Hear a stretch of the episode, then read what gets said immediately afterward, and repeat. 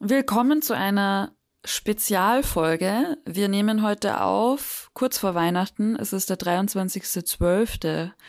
Ähm, wir haben uns einen extra langen Slot eingeräumt, weil wir heute sprechen über MeToo in der Architektur über Machtmissbrauch und sexuelle Gewalt und den Graubereich dazwischen. Und wir starten tatsächlich mit ähm, einer Triggerwarnung. Wenn euch dieses Thema nahe geht, ihr eigene Erfahrungen mit dem Thema Gewalt habt oder Machtmissbrauch erlebt habt, ähm, möchten wir euch darauf hinweisen, dass wir genau diese Inhalte behandeln. Also vielleicht überlegt ihr euch das wann und wo und vielleicht mit wem ihr diesen Podcast anhört.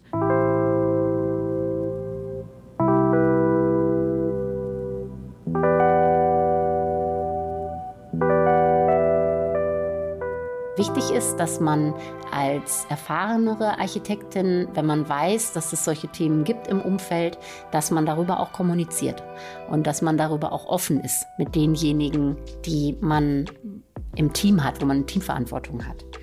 Und äh, das habe ich entsprechend auch gemacht und habe sozusagen gewarnt vor äh, möglichen Begegnungen, die ähm, unangenehm sein könnten.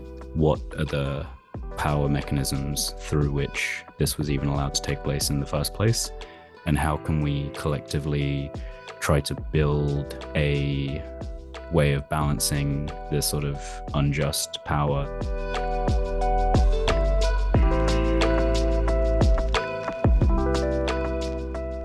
So, ihr habt es schon gehört. Wir sprechen heute über Machtmissbrauch in der Architektur und wahrscheinlich könnt ihr euch auch noch daran erinnern. Im Jahr 2017 ging der Hashtag MeToo um die Welt.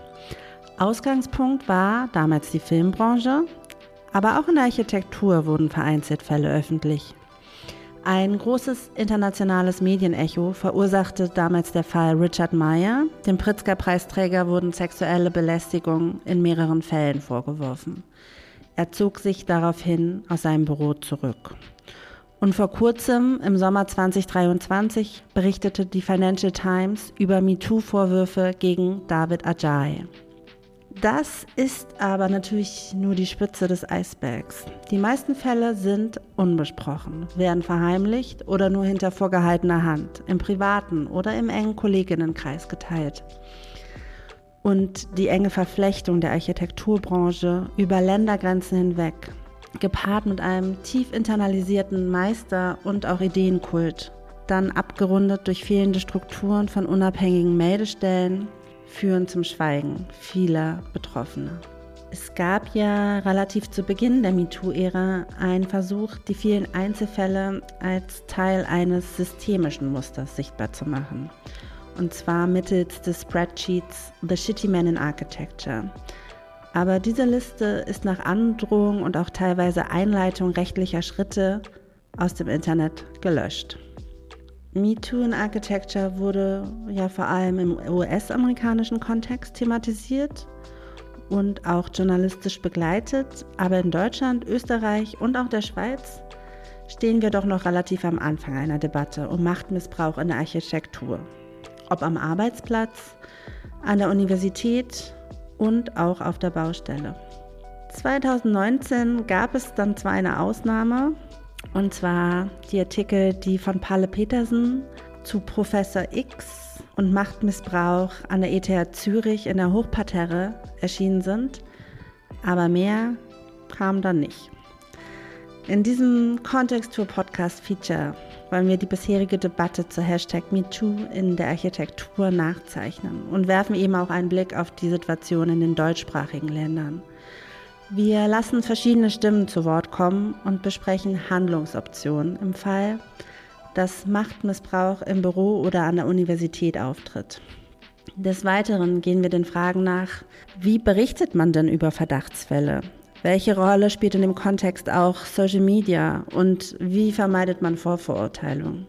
Über diese und weitere Fragen sprechen wir heute mit der Juristin Rebecca Richter von der Berliner Kanzlei Dunkelrichter, Wiebke Ahus, die auch im Vorstand der Berliner Architektenkammer aktiv ist, und Charlie Edmonds von Future Architecture Front. Zudem haben wir Erfahrungsberichte ähm, in den Podcast integriert Und diese haben wir aber zum Schutz der Person anonymisiert nachsprechen lassen. Sämtliche Identitäten der Menschen, die uns ihre Erfahrungen geschildert haben, sind uns bekannt. So, und jetzt geht's los. Hört rein.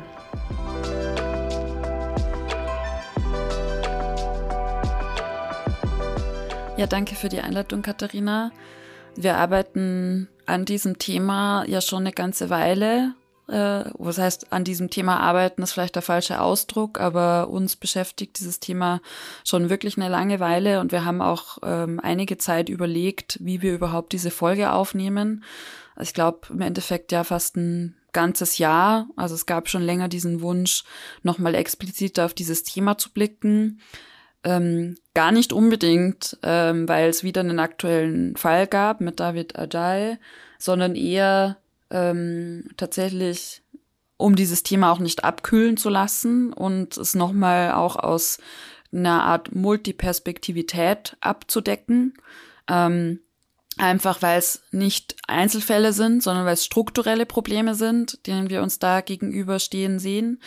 Ähm, genau, und deswegen haben wir einen größeren Aufwand betrieben, mit äh, sehr vielen Leuten auch im Hintergrund gesprochen. Wie ihr euch vorstellen könnt, ist es gar nicht so einfach, Menschen ranzubekommen, um überhaupt zu diesem und über dieses Thema zu sprechen und haben unterschiedliche Stimmen eingesammelt. Auch als Hinweis, ähm, wenn ihr selbst Teil eines Falls seid oder über solche Themen sprechen wollt, ähm, ihr könnt uns auch gerne kontaktieren. Ihr kennt die E-Mail dazu. Schreibt uns also gerne, ähm, falls es irgendwas gibt, was ihr dazu teilen möchtet. Ja, und jetzt starten wir ja tatsächlich in die Inhalte hinein. Ähm, Katharina hat ein paar Fakten gesammelt, auch in unserem Deck, das wir jedes Mal für den Podcast vorbereiten. Am 25. November ist beispielsweise der internationale Tag zur Beseitigung von Gewalt gegen Frauen. Ähm, das ist ein Aktionstag, zur Bekämpfung von Diskriminierung und Gewalt, jeder Form gegenüber Frauen und Mädchen.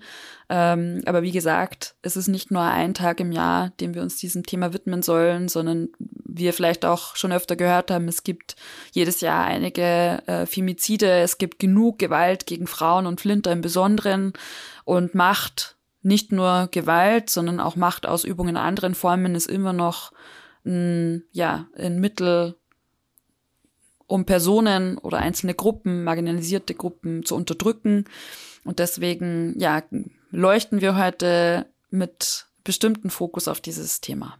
Genau, und warum das einfach auch wichtig ist, ich habe das Gefühl, dass es also im Zuge von MeToo 2018 gab es natürlich international, äh, gab es einige Fälle und es gab auch in Deutschland, ähm, zum Beispiel in der Filmbranche, in der Theaterbranche und auch in ähm, der Kunst. Ähm, der Kunstszene wurde das äh, besprochen, es wurde auch journalistisch äh, thematisiert in Deutschland ähm, Architekturwelt aber sehr, sehr wenig.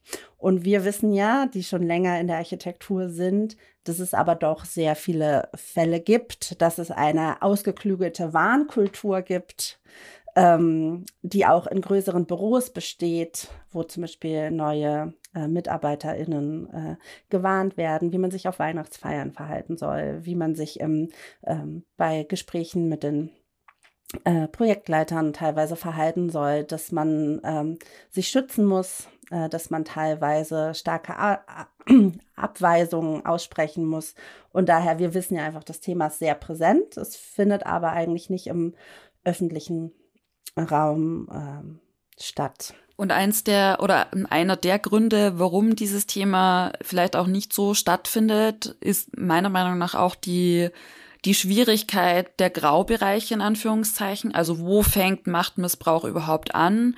Was ist ein sexueller Übergriff? Wann ist es ein sexueller Übergriff? Also oft auch eine gewisse Unsicherheit, die natürlich auch in persönlichen Beziehungen so oder so mitschwingt, ne? wenn man sich in nahe Verhältnissen, wie es eben auch oft ist, in Studios, in der Lehre, wie auch immer, es gibt dann auf einmal persönliche Beziehungen und auf einmal wird es schwierig einzuschätzen, wann sind Grenzen überschritten worden. Also in manchen Fällen ist es schwierig, in manchen Fällen ist es auch sehr eindeutig, aber es gibt auf jeden Fall einen großen Graubereich, der in dieses Thema hineinfällt und der es schwierig macht zu agieren. Dazu werden wir auch später noch einige Dinge hören, gerade auch aus dem rechtlichen Kontext, wie geht man eben genau mit diesen Graubereichen um.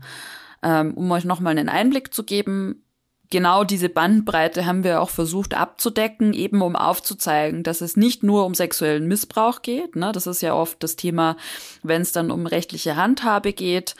Was ist quasi klagbar? Also was für ein Übergriff ist klagbar? Aber gerade ganz viele Dinge ähm, sind gar nicht strafrechtlich verfolgbar, sondern eben sind einzuordnen im Thema Machtmissbrauch.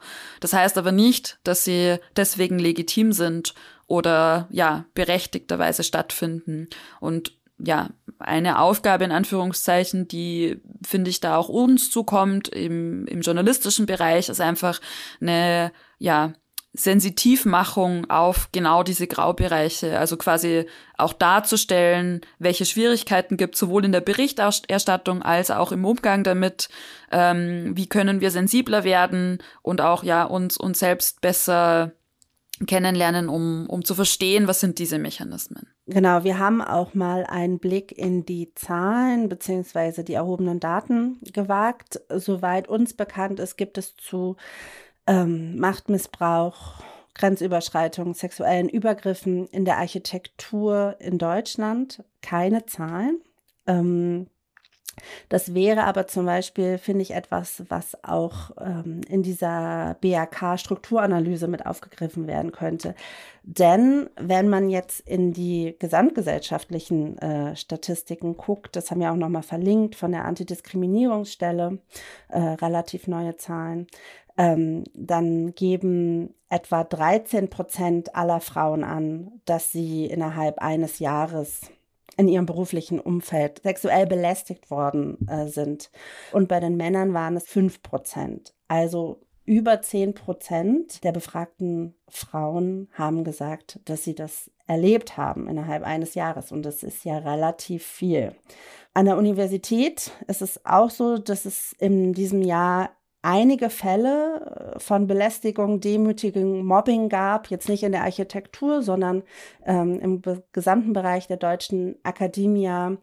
Und ähm, das äh, ging so weit, dass es wirklich auch Berichte gab. Die NRW-Wissenschaftsministerin äh, Brandes hat strukturelle Veränderungen gefordert dieses Jahr weil, das haben wir auch schon oft besprochen, der Hochschulbetrieb sagt zwar aktuell, dass er ganz innovativ ist, dass er Diversity möchte, aber es gibt eine unglaubliche Machtfülle äh, der Professorinnenschaft. Und ähm, wenn du, und das ist halt die alte Frage, man kann alles sagen, man kann, man kann alles aufnehmen, aber wes Brot ich esse, das Lied ich sing's. Und wenn man, wie wenn man zum Beispiel als äh, Doktorandin ähm, so stark das weitere Fortkommen ähm, von einer Person abhängig ist, also meinem Doktorvater oder der Doktormutter, dann ist es einfach nicht möglich, sich dagegen zu wehren, ohne großen persönlichen Schaden zu nehmen. Und dann dieses Thema wollen wir heute nur kurz ansprechen, ist die Baustelle hier ist es auch so, dass ich da keine Zahlen gefunden habe, aber es gibt viele Artikel und man sieht es auch einfach an dem Verhalten der Frauen, dass alle Frauen wissen, wenn es geht, möchte man die Baustelle vermeiden, weil es auf jeden Fall ein Ort ähm, äh, des massiven Sexismus ist und im besten Fall ist man dort in großer Gefahr. Also es gibt auch immer mehr Bestrebungen, Frauenbaustellen aufzumachen. Ähm, aber das sieht man einfach, dass äh, Frauen äh, Baustellen im größten Fall meiden möchten, aufgrund der dort herrschenden äh, Bedingungen und Umgangsformen. Ja, ich glaube, wichtig ist auch nochmal zu sagen, dass es zu Übergriffigkeiten kommt auf allen Machtebenen, also sowohl von höheren Machtebenen zu niedrigeren als auch innerhalb.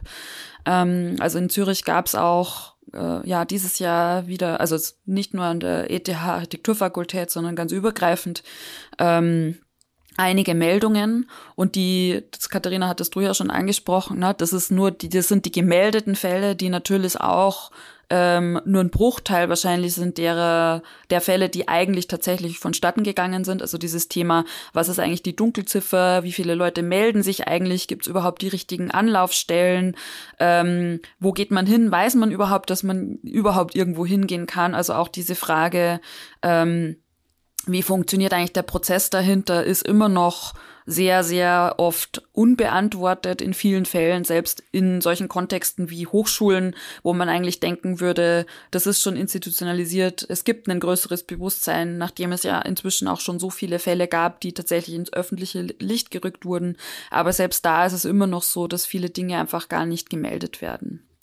Und das ist, glaube ich, auch schon eine ganz gute Überleitung zu unserer persönlichen, zu unserem persönlichen Zugang ähm, zu diesem Thema. Ich weiß nicht, willst du anfangen, Katharina, ein bisschen Einblick zu geben, warum dich dieses Thema beschäftigt? Also ich denke, was mich beschäftigt, ist, dass jetzt gerade unsere Generation Ende der 80er, Anfang der 90er geborenen dass man also durch diese ganzen Debatten der letzten Jahre und auch die Sensibilisierung einer, äh, einer, dass eine Grenzverschiebung stattgefunden hat, dass man viele Dinge, die man erlebt hat, eigentlich auch schon in der Schule, äh, in der Universität, die man damals so hä, komisch, blöd fand, dass man heute, wenn man da genauer drauf guckt, denkt, das war eigentlich überhaupt nicht in Ordnung.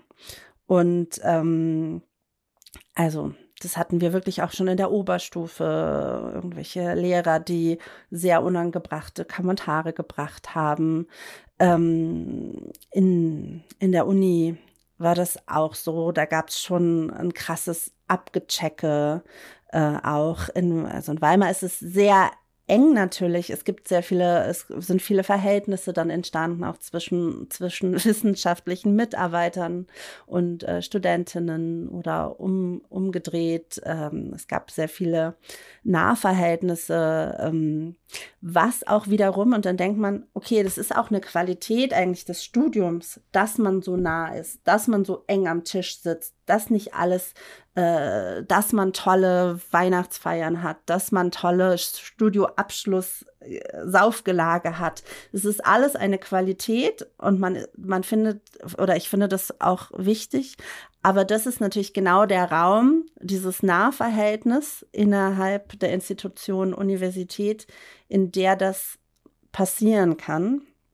Und dann, ähm, ja, dass man natürlich auch mitgekriegt hat, dass wenn Fälle aufkommen, wie jetzt auch bei Professor X, das alles wissen, alle haben es immer gewusst und äh, es gibt einfach Spielregeln, dass es trotzdem niemand öffentlich sagen kann. Ähm, ja, diese Professor X-Geschichte, seitdem denke ich da einfach stark drüber nach. Also ich denke auch immer wieder an die Kommentarthreads darunter, wo Leute dann hingeschrieben haben, wer ist das? Und dann wieder so, nein, wir müssen es runternehmen. Ähm, oder in Leipzig gab es die Geschichte mit Ludovic Bayon, wo es auch einfach äh, bekannt war, dass er schon nach Leipzig gekommen ist, ähm, weil es an der EKAL ähm, äh, Probleme gegeben hat und dass das dann hier wieder passiert ist und ähm, also so, dass man einfach merkt, dass selbst wenn diese, wenn es diese Geschichten gibt, dass die Leute eigentlich meistens im System bleiben und eher die Geschädigten ähm, die Last tragen. Ja. Also für mich ist tatsächlich auch die, diese Professor X, diese Geschichte auch so ein, ein wichtiger Angelpunkt in der Debatte. Ähm, das also war wirklich sehr erstaunlich, weil das so ein, da hatte ich so das erste Mal Gefühl, es geht so richtig einen Ruck durch die, durch die Architektur. Das hat, glaube ich, schon auch sehr hohe Wellen geschlagen für sehr viele Leute, selbst die Leute, die nicht aktiv an der ETH zu dieser Zeit waren.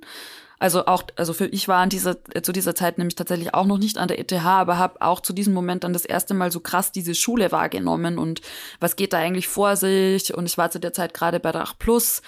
Das, ich weiß, da haben alle drüber geredet und alle so, wisst ihr, wer das ist und um wen geht's? Also das war die große, also das, was du auch so beschreibst, dieses Klatsch als eine Art und Weise auch Wissensvermittlung oder Weitergabe.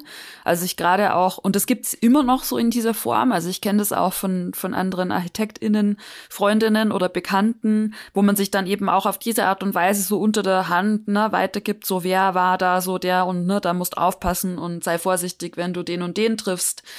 Ähm, also auch so immer noch dieses Art von, ja, dem versteckten Wissen, das man so unter der Hand weitergibt, wenn man es laut gar nicht sagen will oder sagen darf.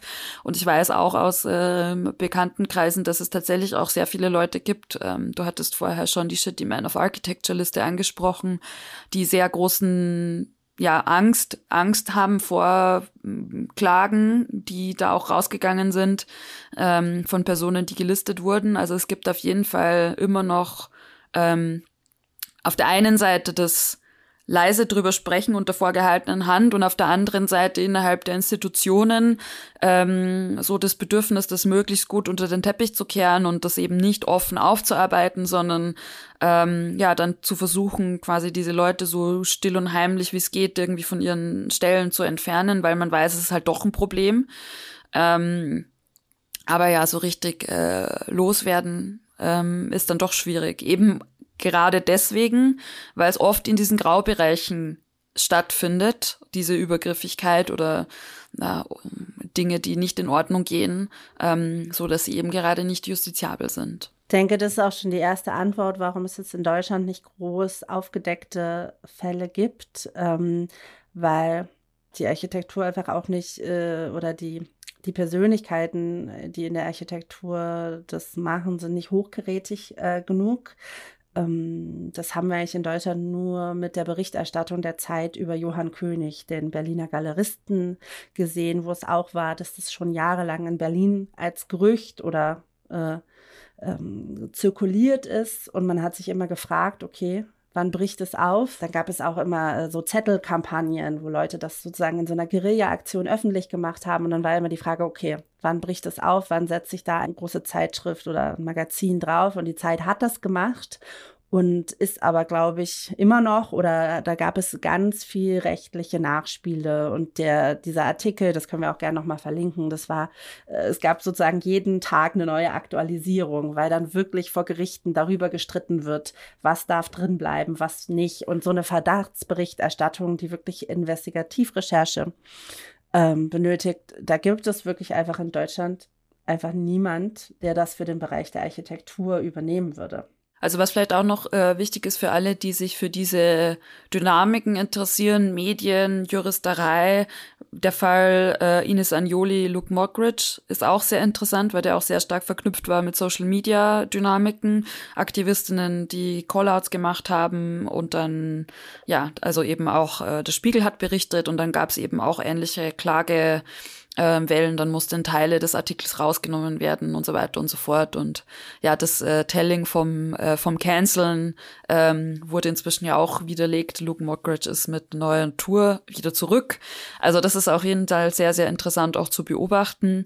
Ähm, was ich aber trotzdem als in Anführungszeichen positive Entwicklung noch hinzufügen möchte aus dem Architekturbereich ist schon, dass es auch wenn ich vorher gesagt habe, es gibt die Tendenz, dass Dinge unter den Teppich gekehrt werden, ähm, gab es schon auf jeden Fall, also auf Seiten der ETH kann ich es zumindest äh, aus meiner Mittelbauperspektive ähm, berichten, dass es große Bestrebungen gab, ein besseres System für Meldungen ähm, diese Vorfälle herzustellen. Und es wurde auch intensiv und relativ lange an dem Code of Conduct gearbeitet, der eben genau diese Sensibilität, von der ich vorher auch gesprochen habe, versucht institutionell irgendwie zu verankern, slash gewisse Grundregeln quasi festzusetzen im Sinne von, wie verhalte ich mich eigentlich in Nahverhältnissen an der Universität.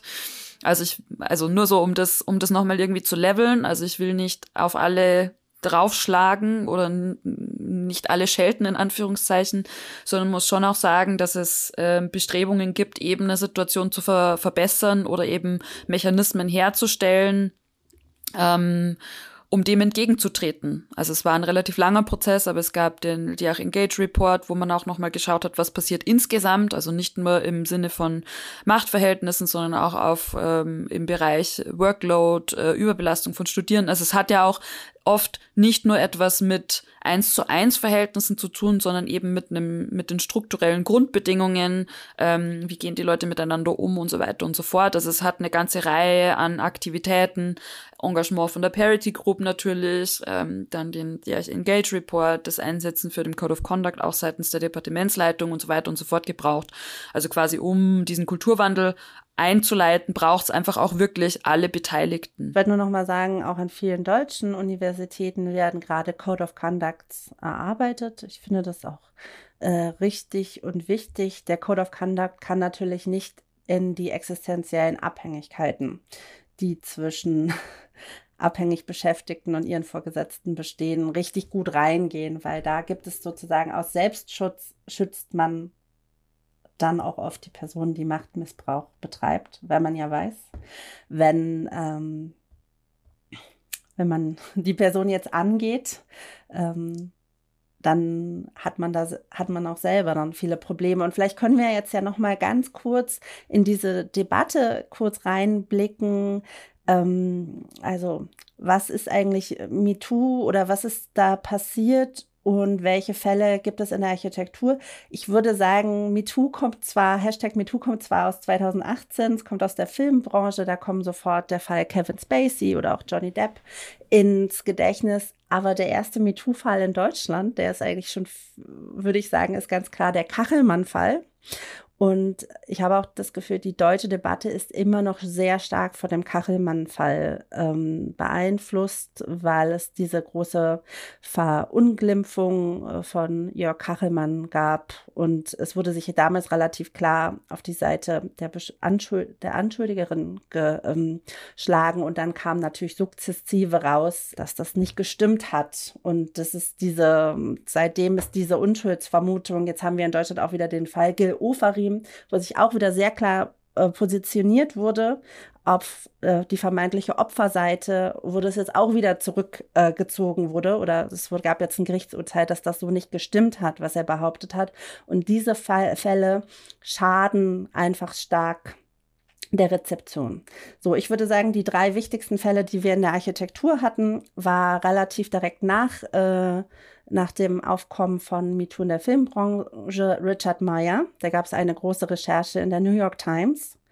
Dann haben wir Professor X, wo wir offiziell ja nicht wissen, wer das ist. Da gab es eine ähm, sehr gute Recherche von der Hochparterre, also von Palle Petersen. Und dann gab es dieses Jahr eine investigative Berichterstattung von der äh, FT, also Financial Times, über David Ajay. Und ähm, über all diese Fälle gab es keine, gab es keine Gerichtsverfahren.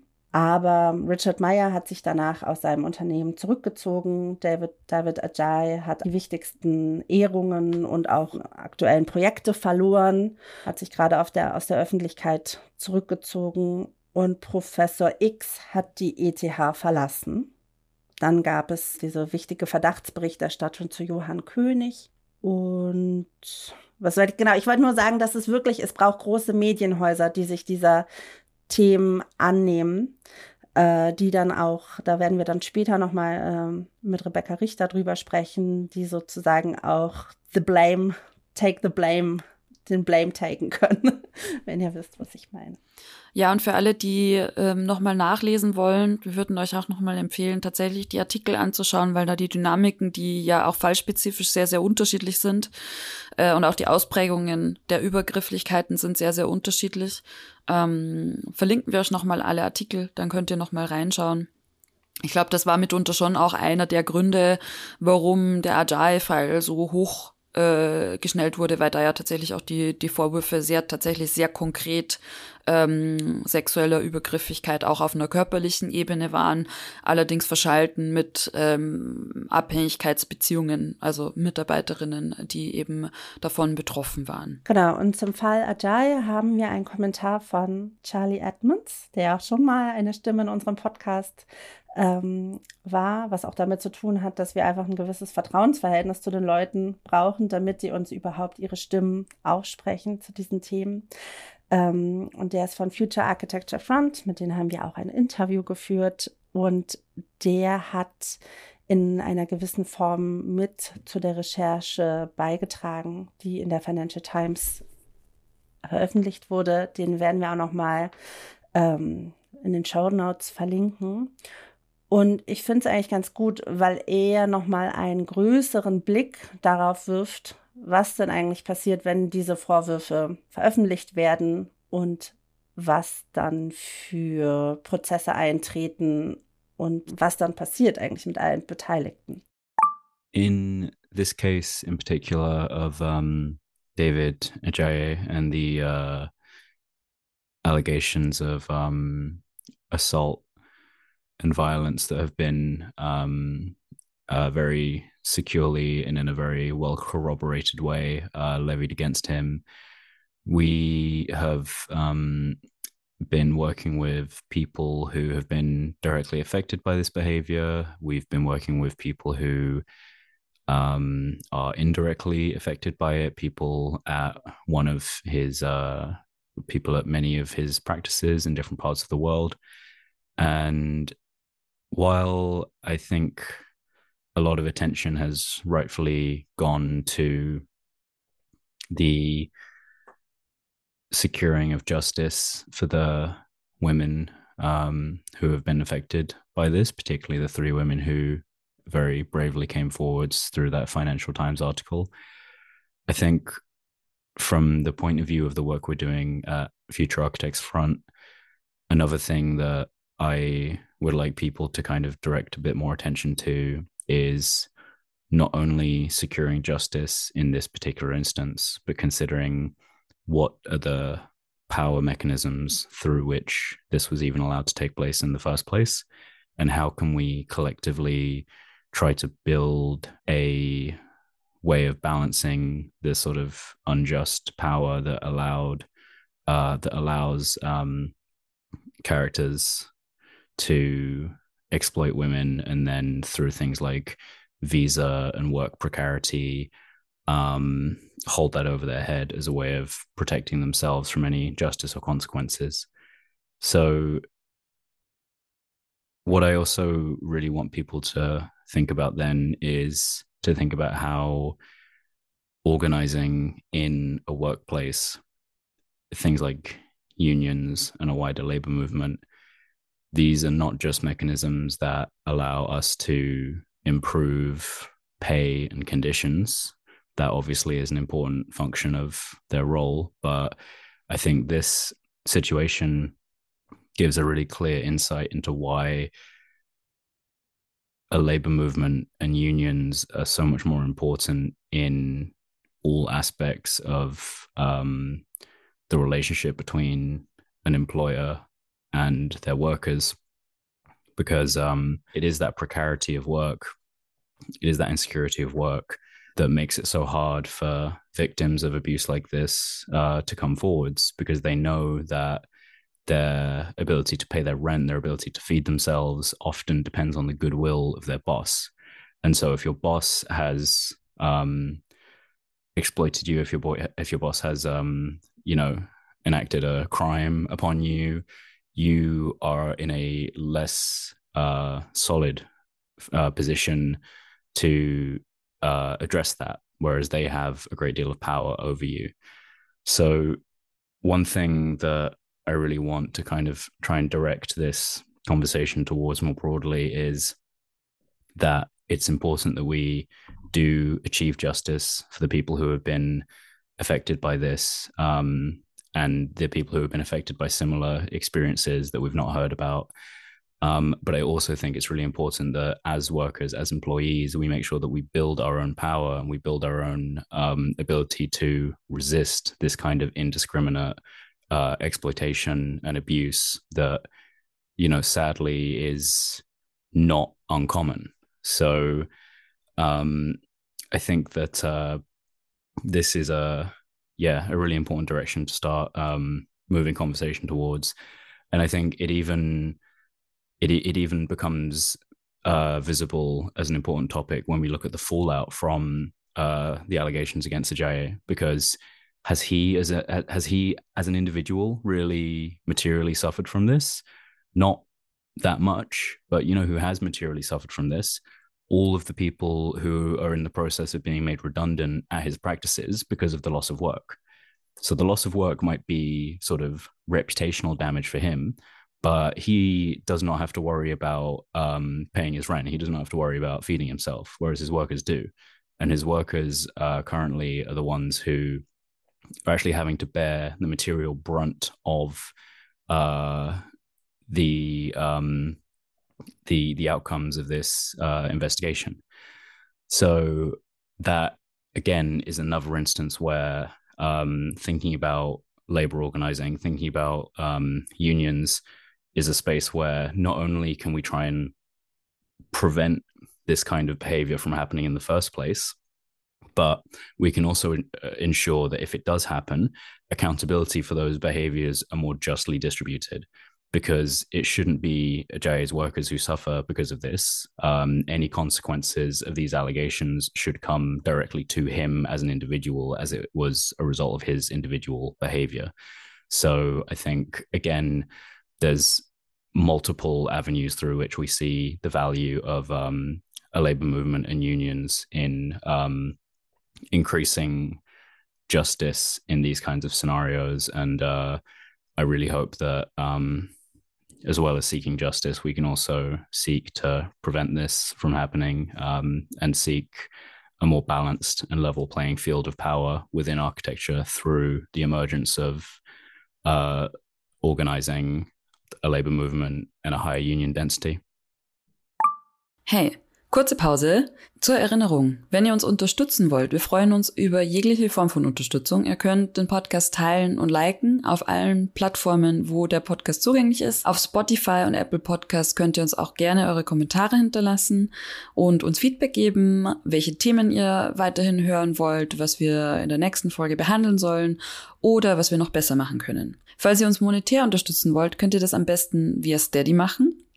Und alle weiteren Informationen dazu und auch die E-Mail-Adresse findet ihr wie immer in den Show Notes. Und jetzt geht's weiter. Also ich glaube, eine wichtige Perspektive, die Charlie nochmal aufmacht, ähm, als Ergänzung oder beziehungsweise als eine Erweiterung dieses Hochschulkontexts, ist natürlich die Implikationen, die es gibt im Bürokontext im Sinne von finanziellen Abhängigkeiten und Arbeitsbedingungen. Ähm, und die, ja, ob ob Unions alleine dafür sorgen, ähm, dass man solche Mechanismen entkoppelt, würde ich jetzt auch mal in Frage stellen. Ich glaube, dass es ganz grundsätzlich einfach Mechanismen braucht, ähm, beziehungsweise Ansprechpersonen und Sicherheiten, um überhaupt zu diesen Themen sprechen zu können. Und es kann natürlich sein, beziehungsweise wenn es eine Gewerkschaft gibt, ist es natürlich wahrscheinlicher, dass es Anlaufstellen gibt, die man ansprechen kann. Mm, aber ich glaube ganz grundsätzlich, dass es wirklich, und da ist es dann wieder vergleichbar mit institutionellen Mechanismen wie auch auf Hochschulen, dass es einfach überhaupt mal Strukturen braucht, ähm, die überhaupt erlauben, dass man diese Themen anspricht. Und ich, also ich habe vorher diese Frage nicht beantwortet oder nur teilweise beantwortet, wie mich dieses Thema auch betrifft. Ich muss sagen, ich hatte das Glück, in dem Hochschulkontext nie irgendwelche übergriffigen Erfahrungen gemacht zu haben, ähm, aber kenne das Thema der finanziellen Abhängigkeit von ArbeitgeberInnen natürlich. Und da, das, wie Katharina, du hast das ja vorher auch ganz schön beschrieben, ne, die Wahrscheinlichkeit, dass man sich auflehnt, wenn man weiß, man ist in einem prekären Arbeitsverhältnis, geht nahezu gegen null. Weil man einfach weiß, dass wenn man eben die Miete nicht anders bezahlen kann, hält man natürlich seinen Mund. Also diese Erfahrung, ähm, oder ja, diese, diese Erfahrung der Abhängigkeit ist mir durchaus bekannt und auch wie dann auf einmal äh, Sätze, die gesagt werden oder Drohungen, die ausgesprochen werden, auf einmal eine ganz andere Bedeutung haben. Also ich hatte Gott sei Dank auch im beruflichen Kontext nie die Erfahrung einer körperlichen Übergriffigkeit, aber durchaus äh, bin ich in äh, Berührung mit Machtdynamiken gekommen und ähm, Aussprechen von Drohungen und so weiter, die eine krasse Wirkung einfach erzeugen, allein schon dann, wenn sie nicht in Verbindung stehen mit solchen körperlichen Übergriffen. Also deswegen, das ist, ich finde es nochmal ganz gut, dass man, dass Charlie das nochmal so aufzeigt, was eben auch die Arbeitsbedingungen extrem für eine Verbindung haben mit diesem Thema. Und das ist ja auch ein Grund, warum wir sozusagen diese viel, also diese vielen verschiedenen Arbeitsszenarien uns geben, in denen wir sind, weil das ist ein gewisses, ein gewisser Mechanismus, sich dagegen zu schützen, wenn du nicht äh, von einem abhängig bist, sondern von ganz vielen, dann kannst du immer dich auf von drei auf zwei zurückziehen oder so. Und das ist, ähm, das bringt natürlich dann andere Probleme, geht an die Substanz, aber die meisten Leute sind ja Vollzeit angestellt bei einer Person oder einem Unternehmen. Und es ist ja leider nicht so, wenn einem was passiert und man findet dann die Kraft, das öffentlich zu machen, dass danach irgendwie gesagt wird, ah ja, dann komm bei uns arbeiten. Das ist eigentlich eher so, ah, das ist jemand, der macht Probleme. Ähm, also was passiert, äh, wenn man, äh, wenn man solche Sachen öffentlich macht? Das hat man ja auch auf der großen Weltbühne gesehen, zum Beispiel bei Johnny Depp und Amber Heard, ähm, wo am Ende äh, sie dämonisiert wurde und er spielt jetzt wieder irgendwelche Rollen. Also äh, das ist ja auch ein großer Grund, äh, warum sich äh, viele Leute, denen so etwas passiert, entscheiden, dass es effizienter und kräftesparender ist, wenn man es einfach erduldet und nicht öffentlich macht. Ich denke, der erste Schritt, warum wir das auch machen, dass man anfangen kann, darüber zu reflektieren. Wie ist man selber? Weil ganz oft, wenn einem solches Verhalten angedeiht wurde, dann neigt man ja auch dazu, das vielleicht, wenn man selber dann aufsteigt, selbst wieder anzuwenden. Das hatte ich auch letztens in einem das hatte ich in einem Kommentar gelesen. Das ging es, da ging es eigentlich um äh, Ärzte oder die Ärztinnenschaft. Aber dass in gewissen Berufsfeldern, und da würde ich ähm, die Architektur auch zu ziehen, keiner akzeptiert ist, der nicht durch die Schule des Leidens gegangen ist. Und nur Leute, die gelitten haben, werden neben Leuten, die gelitten haben, akzeptiert. Und dieses Leiden ist ein Teil, um ein, um einen Kodex zu bilden. Und in gewissen Fällen sehe ich das auf jeden Fall, ähm, sehe ich das bei uns auch. Und ich glaube, es ist ein ganz guter Moment, um mal Vibra Arhus uns als Stimme, also als Stimme reinzuholen, die ja mittlerweile Büroleiterin ist, also einem sehr großen internationalen Büro und auch in der, im Vorstand der Berliner Architektenkammer.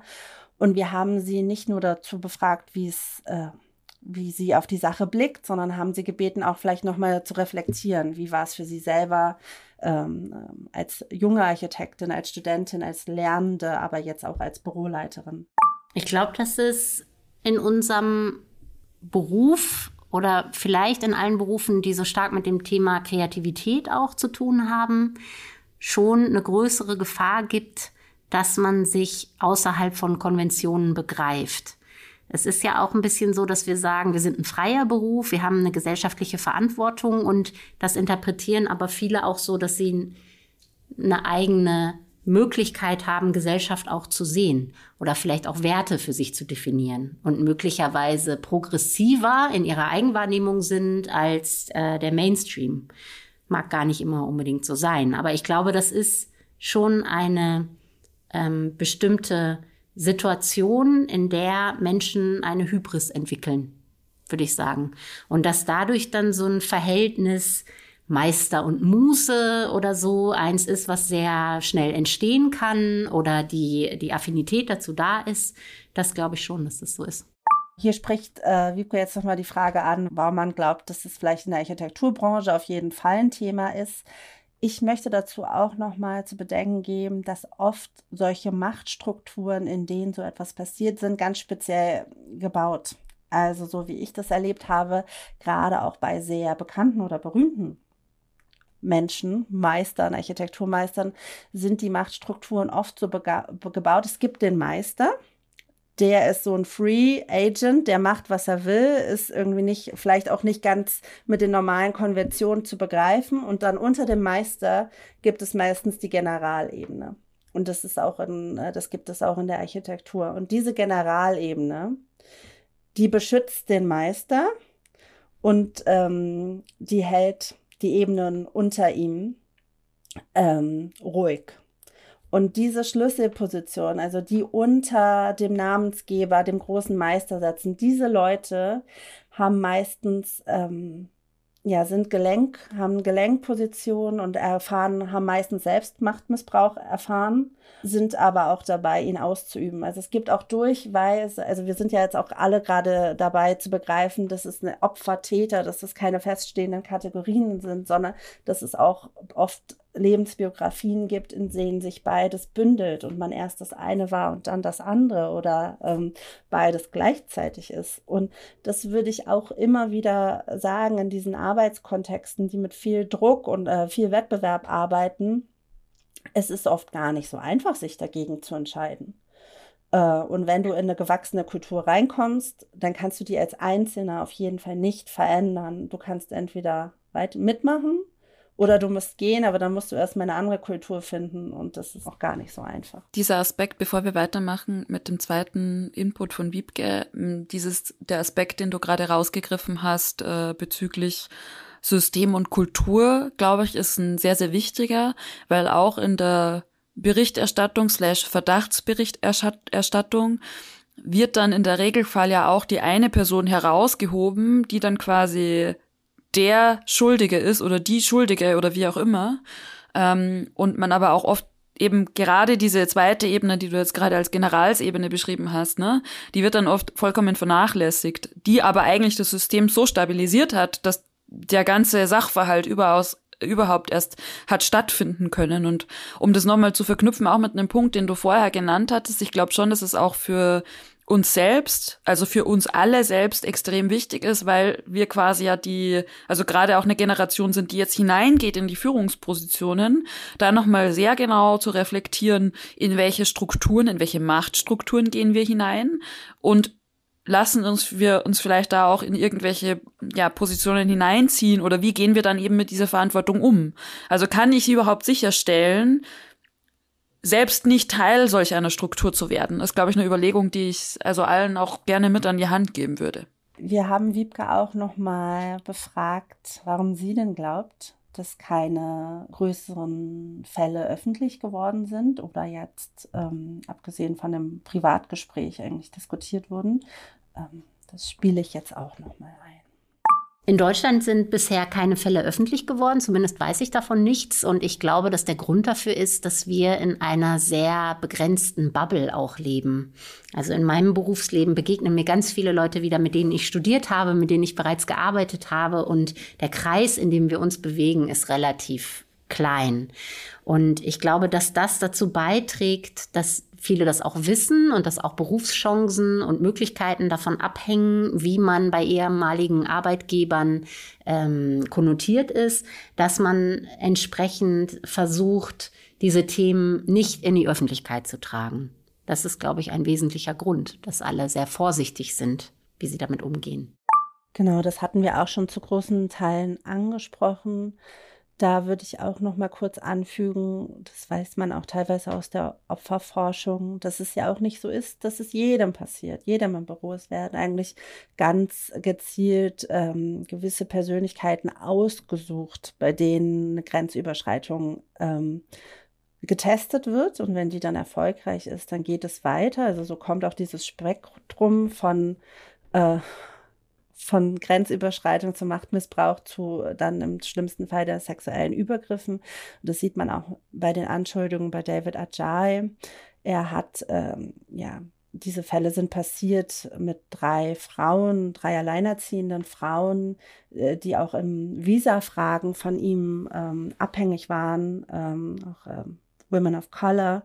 Also er hat da ganz gezielt ähm, Personen ausgesucht, die sehr prekär in maximaler Abhängigkeit von ihm stehen. Und ähm, das gibt es immer wieder, dass gewisse Leute, das können auch irgendwie sehr ganz junge Leute sein oder so, wo man aber schon ähm, weiß oder wo man das einschätzen kann, dass die Leute sich da nicht gegen wehren können oder werden.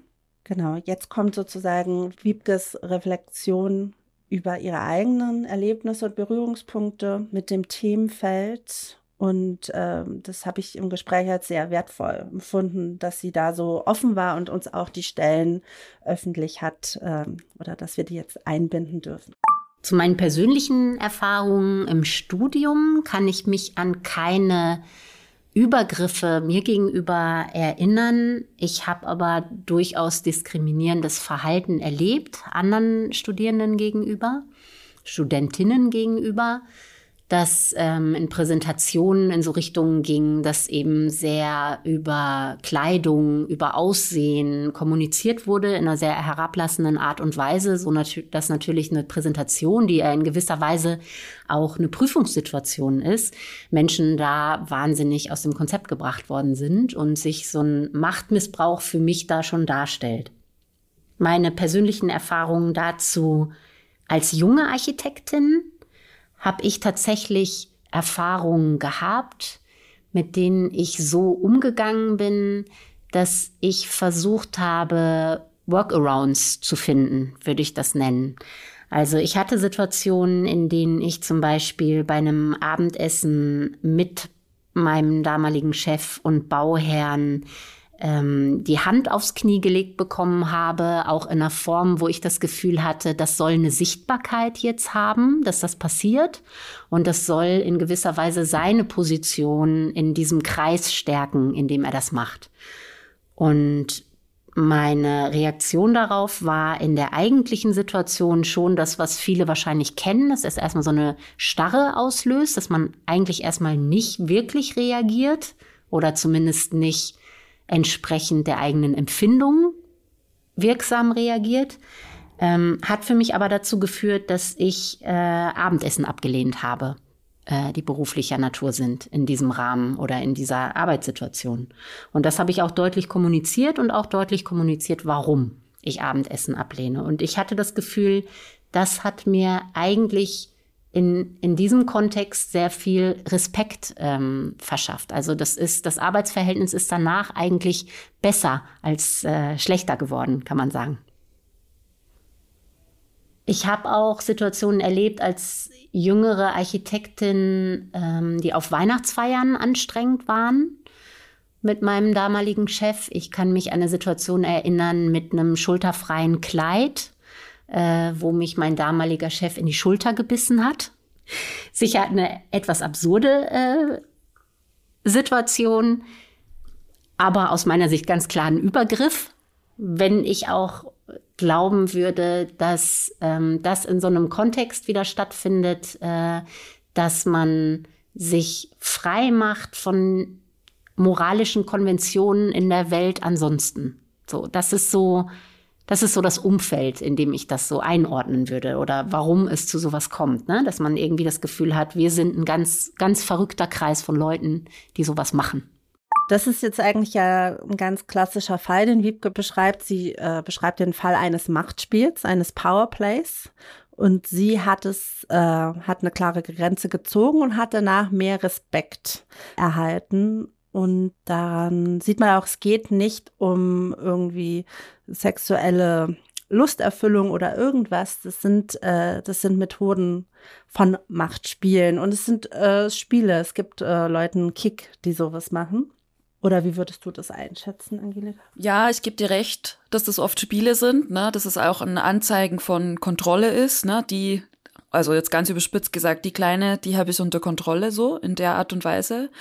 Ähm, ist natürlich super, dass Wiebke das so für sich regeln konnte. Ich muss sagen, mir macht das aber schon auch oft Sorge, dass es halt dann so, es braucht halt die Kraft, sich da wirklich so abzugrenzen und man kann auch nicht sicher sein, dass diese Abgrenzung dann quasi mit Respekt belohnt wird, in Anführungszeichen. Ähm, also tatsächlich, ich finde diese Situationen extrem schwierig und da richtig zu reagieren und einzuschätzen, was man einfach auch oft nicht kann. Ne? Wie reagiert dann das Gegenüber darauf, dass ich mich jetzt abgrenze, sage, nee, so nicht? Ähm, ist quasi unmachbar. Und gerade da, glaube ich, ist dieser Konfliktpunkt so, wie gehe ich dann als eine Person damit um? Oder es hängt dann natürlich auch total stark davon ab, wie geht's mir als Individuum damit? Habe ich schon mal so eine Erfahrung gemacht? Ist es retraumatisierend? Kann ich da überhaupt irgendwas drauf sagen? Ähm, Passiert es dann vielleicht wieder? Was ich total schwierig finde, ist dann einfach quasi die richtige Antwort zu finden, die es einfach gar nicht gibt. Es ist einfach ein Eingriff in den eigenen Körperbereich und ja.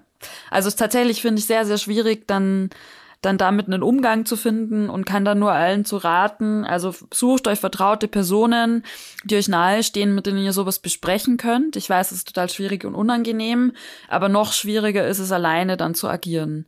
Ähm, und einfach auch sagt Menschen in eurem Umfeld Bescheid, wenn sowas passiert, weil anders kann man, finde ich, ähm, auch diese, diese Verantwortung, die dann auf einmal auf ein Opfer in Anführungszeichen damit übergeht, schlecht behandeln. Genau, ich finde das total richtig, äh, was du sagst. Die Entscheidung, wie die Situation dann weitergeht, liegt dann halt bei demjenigen, der die Macht hat den Chef, also der kann das gutieren, dass äh, sich, ähm, dass da die Grenze gezogen wird. Der kann das aber auch sanktionieren in jedwediger Form. Und äh, das wird auch später nochmal eine Rolle beim Gespräch mit, ähm, der, mit Rebecca Richter, der Juristin, äh, spielen. Wenn sowas passiert, auf jeden Fall sofort Notizen machen mit Zeit, Ort, äh, was ist passiert, wer war dabei. Ähm, und dass man das einfach hat. Ähm, weil falls man dann irgendwann wirklich Schritte einleiten muss, ist das einfach ähm, unglaublich wichtig, dass es da einfach eine klare Aufnahme der Situation gab. Es ist aber auf jeden Fall natürlich auch immer eine Frage, in welchem Stadium einem so eine Situation äh, passiert. Bin ich gerade in eine neue Stadt gezogen, ja. habe irgendwie Dispo von minus 2000, weiß, ich kann jetzt auf, je, also äh, habe kein ALG 1 äh, im Rücken, so die, die spezielle Situation, die spielt total eine Rolle bin ich äh, angetrunken, so diese ganzen Sachen. Und das ist, ähm, aber diese Dinge passieren und das ist jetzt äh, ja noch eine relativ, ähm, also eine harmlose Beschreibung. Ähm, das passiert um uns herum in unserer Branche. Genau, dann ist Wiebke jetzt, beschreibt sie nochmal, wie es dann so für sie weiterging. Dann gab es für mich eigentlich eine lange Phase, wo ich mit dem Thema persönlich nicht konfrontiert worden bin, das aber erzählt bekommen habe oder auch beobachtet habe. Und das ist für mich eine Zeit gewesen, wo es mir eigentlich im Wesentlichen darum ging, auch jüngere Kolleginnen zu schützen davor oder zu versuchen, mir vorzustellen, was sind mögliche Mechanismen, wie man sich davor schützen kann.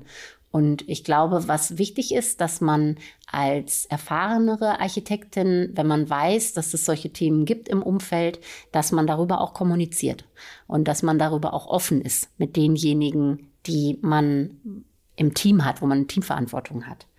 Und äh, das habe ich entsprechend auch gemacht und habe sozusagen gewarnt vor äh, möglichen Begegnungen, die ähm, unangenehm sein könnten.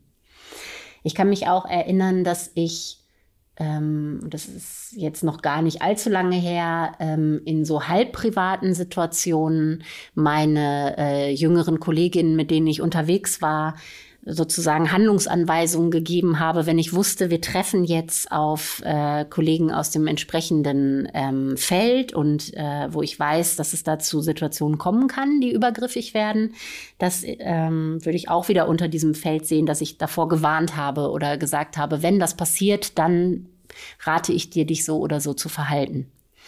Wobei in dem Moment, wo man sowas ausspricht, sich selber so wahnsinnig darüber ärgert, dass man in einer Welt lebt, in der man das tun muss, ehrlich gesagt. Jetzt als Büroleiterin habe ich solche Themen bislang nicht erlebt in den letzten Jahren, dass die, dass die passiert sind und es gibt Situationen, wo ich mir manchmal nicht sicher bin, ob das in eine Richtung geht, ähm, die für ähm, Kolleginnen vielleicht unangenehm sein könnten, jetzt bei meinen Kollegen untereinander, wo ich immer dazu ermutige, dass Kolleginnen ihre Grenzen formulieren. Weil ich glaube, das Problem, was wir ja haben in unserer Branche ist, dass wir darüber erstens nicht offen sprechen, dass es zweitens auch scheinbar akzeptiert ist von Frauenentführung, weil sie nicht darüber sprechen mit ihren jüngeren Kolleginnen und die jüngeren Kolleginnen irgendwann das Gefühl bekommen, dass das eben so ist. Und das ist ein Thema, was ich unbedingt vermeiden will. Ich arbeite ja in einem Kontext, der so skandinavisch geprägt ist, auch mit einer Arbeitskultur, von der ich das Gefühl habe, man ist möglicherweise jetzt auch noch nicht bei der Gleichberechtigung angekommen, aber bestimmt eine Generation weiter als in Deutschland in Teilen. Und deswegen glaube ich, dass wir aufpassen müssen, dass diese, diese Kultur gar nicht in diese Richtung gerät. Und das können ganz kleine Situationen sein, wo man sich selber unwohl fühlt, weil man denkt, das ist mir zu mehr Nähe, als ich eigentlich will. Und das aber sich nicht traut zu formulieren. Und da das Machtverhältnis aufgrund der wenigen Frauen in Führung in unserem Berufsfeld häufig so ist, dass die in Führung Männer sind und die älteren Männer sind und die, die weisungsbefugt sind, Frauen sind und die jüngeren Frauen sind, stellt es sich automatisch ein, dass das eine Art Machtmissbrauch ist oder so wirkt und sich Frauen nicht auf Augenhöhe den männlichen Kollegen gegenüber artikulieren, glaube ich. Also ich glaube, ich bin da relativ sensibel für, für diese Situation und versuche an der Stelle dann den Kolleginnen klar zu machen, dass ich sie, wenn sie den Eindruck haben, es ist ihnen zu viel und irgendeine Reaktion zeigen, in jedem Fall unterstützen würde. Ja, ich glaube, was Wiebke nochmal ganz gut klar gemacht hat, ist diese, ja, wir hatten das vorher schon, dass es oft dieses unter der Hand reden einfach auch braucht, um ähm, quasi abseits der institutionalisierten Mechanismen, die man gehen kann und Schritte, die man gehen kann, einfach auch Leute vorzuwarnen, was natürlich auch ein Drama ist, dass man das so machen muss. Ähm, aber ja, die insgesamt braucht es einfach einen Kulturwandel und bis wir da sind, braucht es quasi Wege drumherum, um mit der Situation zurechtzukommen. Ich weiß nicht, Katharina, vielleicht kannst du auch teilen, wie du versuchst, damit umzugehen oder ob du vielleicht schon mal eine ähnliche Erfahrung gemacht hast. Dadurch, dass ich selber, ja, Praktika, ich habe ja auch im Theater gearbeitet, äh, während meiner Studienzeit in Weimar. Und ich muss sagen, gerade am Theater da habe ich es als sehr, sehr hart empfunden. Also da war es durch, ich weiß nicht, wie es jetzt ist, aber vor zehn Jahren, elf Jahren war es da durchaus ähm, absolut in Ordnung, dass der Regisseur bei Proben Menschen anschreit, ihnen das Wort verbietet, äh, auf Aussehen, Gewicht äh, von Schauspielerinnen, die, ähm, absolut despektierliche Kommentare macht, die Leute extra, das ist halt auch so ein bisschen ne, die Ernst-Busch-Lehre, ähm, man muss erstmal äh, Persönlichkeiten brechen, bevor man mit ihnen arbeiten kann. Also diese ganzen, also im Theater, weil es da auch stark um Körper geht, Körperarbeit, dass man Leute extra an ihre Grenzen bringt, damit die ausrasten, damit man in einen speziellen äh, psychischen äh, Bereich vordringt, wo man die dann äh, gewisse Emotionen darbieten lässt. Das fand ich ziemlich ähm, heftig. Ähm, seitdem ich im Job bin, habe ich auch das Gefühl, dass äh, Kontextur auch äh, schützt, weil die Leute halt ja wissen, dass man eine eigene Position hat, einen eigenen Sprach, ähm, Sprachraum, dass man auch bekannt ist. Ähm, und das, was ich meinte, es werden halt gezielt Leute ausgesucht, mit denen sowas versucht wird. Das sind äh, dann oft äh, ja, Leute, wo man denkt, ah, das kann man mal versuchen. Ähm, und ich würde sagen, also das habe ich ja schon ganz oft ähm, gesagt, dass ich das Gefühl habe, dass wir immer noch eine Art Kultur der Demütigung haben in vielen Arbeitsbereichen, dass es wenig Solidarität und auch unter Kollegen und Kolleginnen gibt. Und dass wir jetzt gerade, also teilweise habe ich halt bei Kontextur auch das Gefühl, es wird manchmal uns ein bisschen Verantwortung dafür äh, beigegeben und die Leute überblicken nicht, was das für ein komplexes Feld ist. Dann werden Geschichten ähm, mit uns geteilt und wird gesagt, ja, bitte veröffentliche das oder sag was dazu, äh, gib dem sozusagen ähm, Community Power. Ähm, dass es aber rechtlich ein total sensibles äh, Feld ist, dass man ganz klar, stark im Feld der Verleumdungsklagen dann ist, dass man auch als äh, Social Media Plattform Influencer oder so, dass man sozusagen dann äh, ja, Hand, also dass es Handhabe dann gegen einen gibt, dass das wirklich alles nicht so, äh, dass das nicht so einfach ist. Und das, was Wiebke ja jetzt äh, beschreibt, dass man vielleicht auch von diesen größeren Strukturen, die das schon ein bisschen besser ähm, alles aufsatteln können, lernen kann, weil das ist ja auch, wir haben ja schon öfter die BAK Strukturanalyse erzählt, die meisten Büros sind oft ein Chef oder ein Ehepaar mit ein, zwei Mitarbeitern und dann ist wirklich das Nahverhältnis so unglaublich ähm, eng und wer soll dir dann helfen, wenn du dann Probleme mit einem Chef hast? Äh, also wie kannst du dann, dann kannst du nur gehen.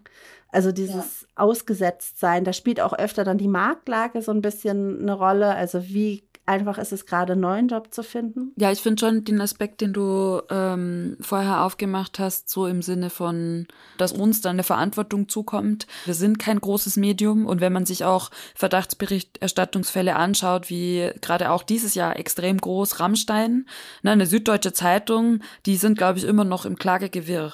Also das ist selbst für große Medien solche Fälle anzunehmen und die überhaupt zu bringen, ist oft eine Frage von ja, also tatsächlich eine juristische Entscheidung. Und das ist einfach gar nicht abbildbar. Und wir haben ja schon auch eine auch wenn wir kein Jurist, äh, kein journalistisches Medium im Sinne einer süddeutschen Zeitung sind oder im Sinne von einem Printmedium, glaube, haben wir beide ein sehr starkes Verständnis von einer journalistischen Verantwortung, die wir beide haben. Und das heißt ja auch, man muss die Quellen überprüfen. Ne? Man kann nicht einfach irgendetwas einfach reposten, nur weil es einem jemand geschickt hat. Und klar, ähm, believe the victim auf jeden Fall. Aber wenn man etwas veröffentlicht, muss es auf jeden Fall mindestens zwei unabhängige Quellen geben, die das bestätigen. Man kann nicht einfach solche Vorwürfe in den Raum stellen und die einfach frei zirkulieren lassen. Also ist zumindest mein Verständnis und ich glaube, da sind wir uns sehr, äh, sehr nahe im, im Umgang damit. Genau, und ich würde sagen, eine andere sehr wichtige Sache ist, wir ähm, posten ja auch öfter anonymisierte Sachen. Auch jetzt hier gleich in dem Podcast werdet ihr sozusagen anonymisierte Stimmen hören. Es ist aber immer sehr, sehr wichtig, dass der Redaktion, also in dem Fall uns, bekannt ist, wer das wirklich ist. Ähm, deswegen, das will ich vielleicht auch nochmal einfangen. Ich bin sehr, ähm, ich sehe das kritisch, wenn gar nicht niemand mehr weiß, wer es gesagt hat. Ähm, also wie jetzt auch bei einigen Social Media Accounts, wo man gar nicht weiß, wer steht dahinter, was haben die für Absichten, woher haben die ihre Quellen. Also ihr kennt ja, uns also und wir kennen die Quellen und wir anonymisieren die, ja. Und nochmal zwei Hinweise, auch in den beiden Fällen, die wir anonymisiert bringen, ähm, gibt es mehrere Quellen, die die jeweiligen anonymisierten Sachverhalte, weil auch die Sachverhalte sind anonymisiert, äh, unabhängig voneinander so bestätigt haben. Das heißt, es gab da tatsächlich auch eine tiefergehende Auseinandersetzung mit den Fällen unsererseits, auch wenn wir die jetzt quasi nur in dieser, in diesen kleinen Ausschnitt des Podcasts einbinden. Ja, und damit äh, gehen wir rein, würde ich auch schon sagen, in den nächsten Beitrag. Äh, und der Titel des Beitrags ist Your Colleagues are not your friend. Im Oktober 2022 schickt mir eine langjährige Freundin ein Meme. Your colleagues are not your friends. Eine erschütternde Erkenntnis, auf die mein Körper mit einer nahezu physischen Abwehrhaltung reagierte. Was sollte bitte die Alternative sein? Wie soll man überleben in diversen missbräuchlichen Arbeitsverhältnissen, die ausschließlich getragen wurden vom gemeinsamen Trauma der Arbeitnehmerinnen, die in aufopfernder Solidarität miteinander Überstunden anhäuften? Seit diesem Herbsttag 2022 reift diese Erkenntnis in mir. Deine Kolleginnen sind nicht deine Freunde. Das bedeutet nicht, dass sich abseits der Arbeitszeit keine Freundschaften entwickeln können oder dürfen. Aber es bedeutet, dass in einem missbräuchlichen Arbeitsverhältnis ein gewisses Maß an Opportunismus und Egoismus überlebenswichtig ist. Dort gibt es tatsächlich kein richtiges Leben im Falschen, auch und gerade dann nicht, wenn Hierarchien vermeintlich nicht existieren. Diese werden dann unter Umständen einfach nur anders und gegebenenfalls perfider eingefordert, und jeder muss konstant erkämpfen, dass und wo er steht. Auch die Menschen an deiner Seite. Dies ist auch kein Manifest gegen meine Kolleginnen, im Gegenteil. Ich habe an diversen Orten tolle Menschen kennengelernt, mit denen ich immer noch im Kontakt stehe. Banden, die außerhalb und innerhalb der Arbeit belastbar sind, konnte ich jedoch selten bilden. Weil genauso viel Mitgefühl und Solidarität ich in der Mittagspause bekomme, so wenig kann ich am Schreibtisch erwarten. Ich kann das verstehen, ich befinde mich im gleichen Dilemma. Allerdings rollen sich mir, wie vielen anderen auch, die Fußnägel auf, wenn man sich auf der Arbeit wie eine Familie fühlen soll. In dieser Obstkorblogik steckt unfreiwillig sehr viel Wahrheit.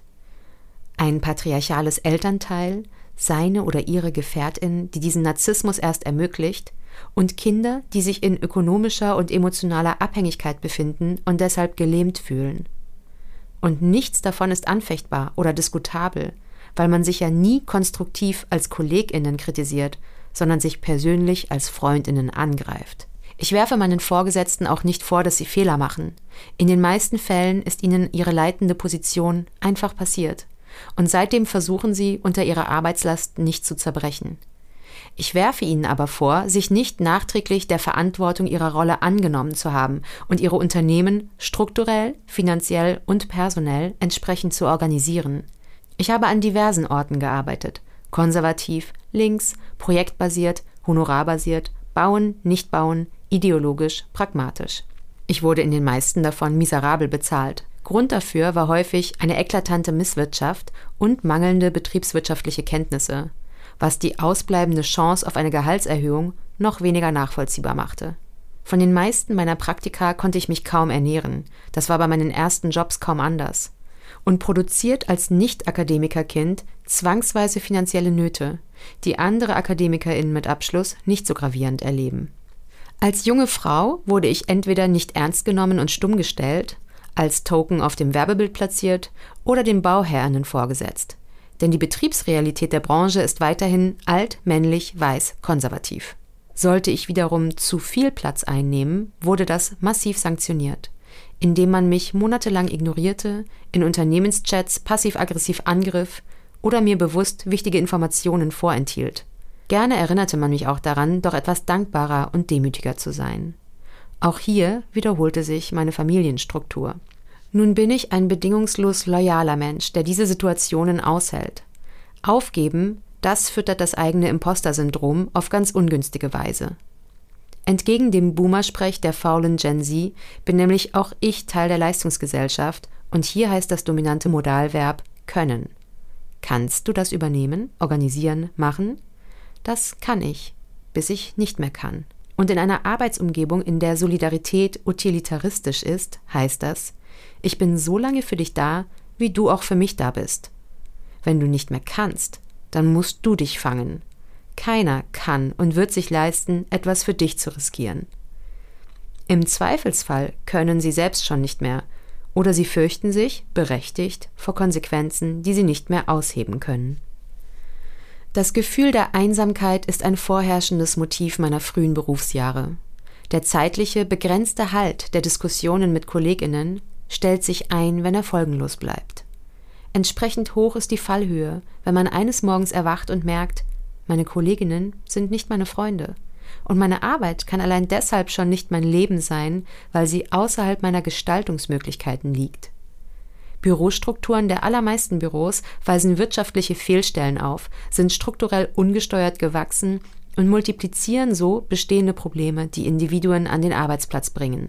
Es gibt keinen Ort für einen offenen Austausch, keine Personalgespräche, nichts, das in anderen Branchen üblich ist. Warum? Weil man sich für besser, für kreativer hält als andere freie Dienstleistungsberufe.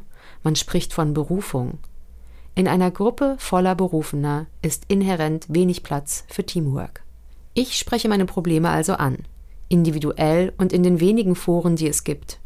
Dabei schweigen meine Kolleginnen, auch meine Adressatinnen zeigen sich unberührt. Ich bin in einem Raum voller Menschen und keiner spricht meine Sprache. Ich lerne strategisch zu sein, ich lerne anders zu sprechen, als ich denke und fühle, um mich zu schützen. Ich sitze vor meinen Vorgesetzten und muss Gespräche moderieren, die ich erbeten habe, in denen meine Punkte aber keinen Raum finden. In der Kette Love it, Change it, Leave it habe ich den letzten Punkt erreicht. Es ist ein Fehlschluss, dass Quiet Quitting ein Beispiel für Feigheit ist. Es ist die Ultimo Ratio für Menschen in einer ökonomischen Abhängigkeit, die sich die Arbeitslosigkeit genauso wenig leisten können wie das Verbrennen aller Brücken durch Konfrontation. Es ist eine Kapitulation vor dem Leben im Falschen. Irgendwann verlasse ich die Orte dann tatsächlich. Meine lieben Kolleginnen halten den Kontakt. Sie rufen an, sie sagen, es ist immer noch genauso schlimm, aber auch ich werde bald gehen. Aber sie gehen nicht, sie bleiben. Sie erhalten das System. Ihre Gründe sind vielfältig.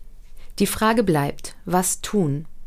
Der Ruf nach Solidarität und Gewerkschaftlichkeit auch innerhalb der Architektur ist nachvollziehbar, wichtig und richtig. Sie geht aber dem Trugschluss auf den Leim, dass man die Produktionsbedingungen von den Produzentinnen trennen kann. Das kann man aber nicht.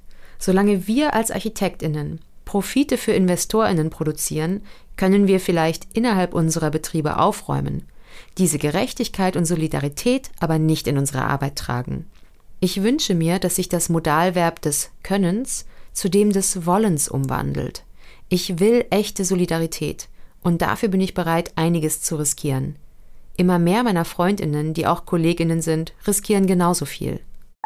Also das ist ja eine junge Frau, die uns sozusagen ihre Erfahrung der ersten Berufsjahre geschildert hat, die einiges erlebt hat.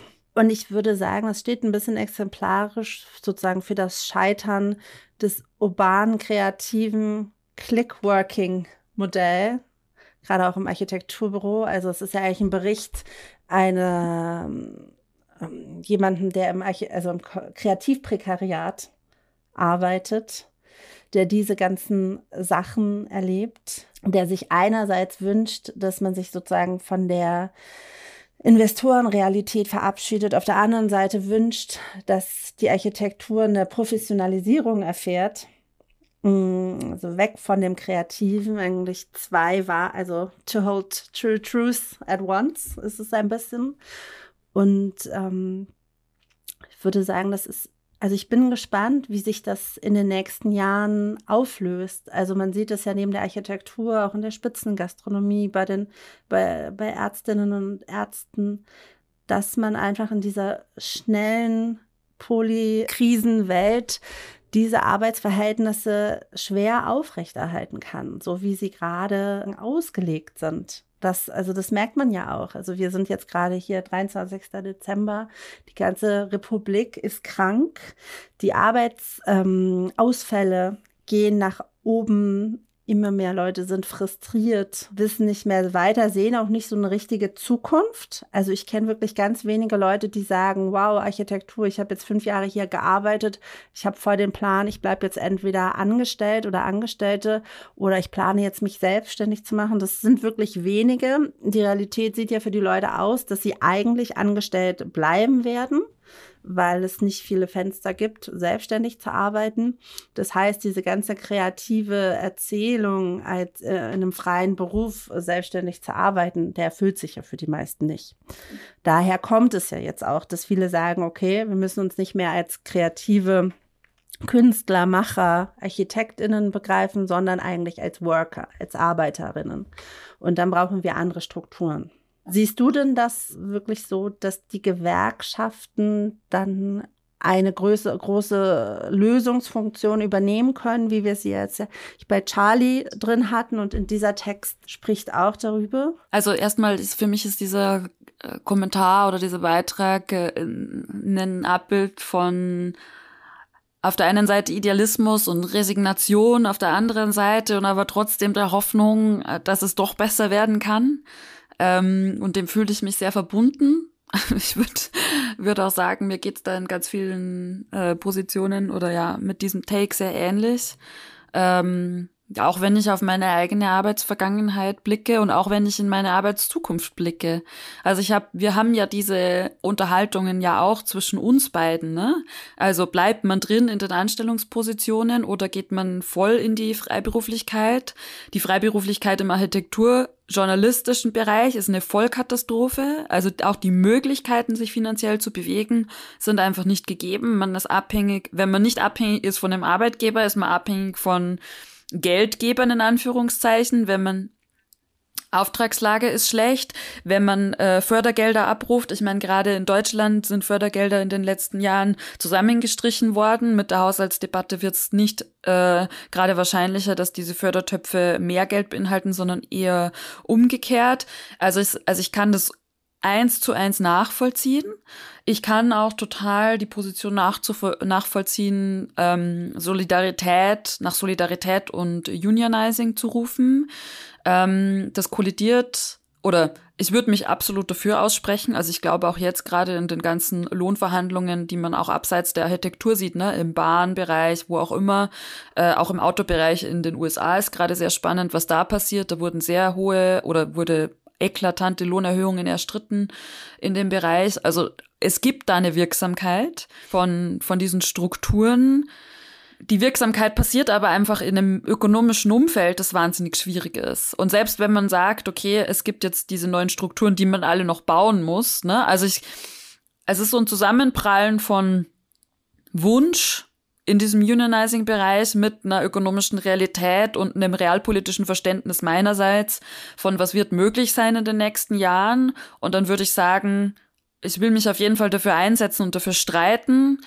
Und auf der anderen Seite, wenn ich auf meine Arbeitsbiografie schaue und nach vorne blicke, dann sehe ich das nicht kommen in den nächsten fünf bis zehn Jahren. Also auch da, diese Zerrissenheit ist, glaube ich, auch was sehr, und das ist jetzt nur eine Beobachtung, keine Beantwortung deiner Frage im Endeffekt, ähm, ich glaube, diese Zerrissenheit ist was, was ganz viele Leute aus unserer Generation und noch viel mehr die aus einer jüngeren Generation mit sich rumtragen. Ich will hoffen, dass es nicht dazu führt, was man aber auch gesamtgesellschaftlich in diesen Strukturen sieht, wenn es krisenhafter wird, dass sich die Leute noch mehr auf individuelle ähm,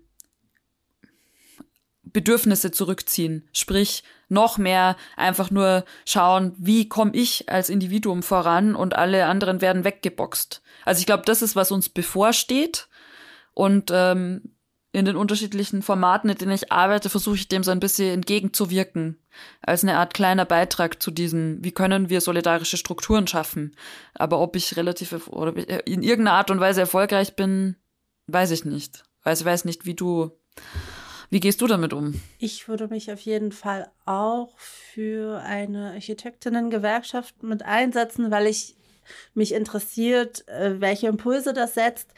Tatsächlich glaube ich aber eher, also auch, dass das wahrscheinlich wirklich, dass man eigentlich eher eine Gewerkschaft braucht, die kreative Dienstleistungsberufe ähm, abbildet, auch wenn man vielleicht mal ein bisschen historisch in ähm, ja, gewerkschaftliche Organisierung ähm, schaut, also auch an Beginn der Moderne, ist es ja immer so, dass sich halt neue Felder der Betätigung herausbilden. Dann wird es erstmal sehr, sehr schlimm und daraus dann sehr, sehr zeitversetzt äh, bilden sich dann irgendwann Arbeits, ähm, ähm, ja, also Gewerkschaften raus. Und wir sind jetzt zum Beispiel, glaube ich, ja gerade noch darin, diesen Strukturwandel auf den Computer ähm, zu verarbeiten. Also seitdem gibt es ja überhaupt erst diese Click-Working, diese Click-Working-Kaste und die hat noch keine politische ähm, Vertretung.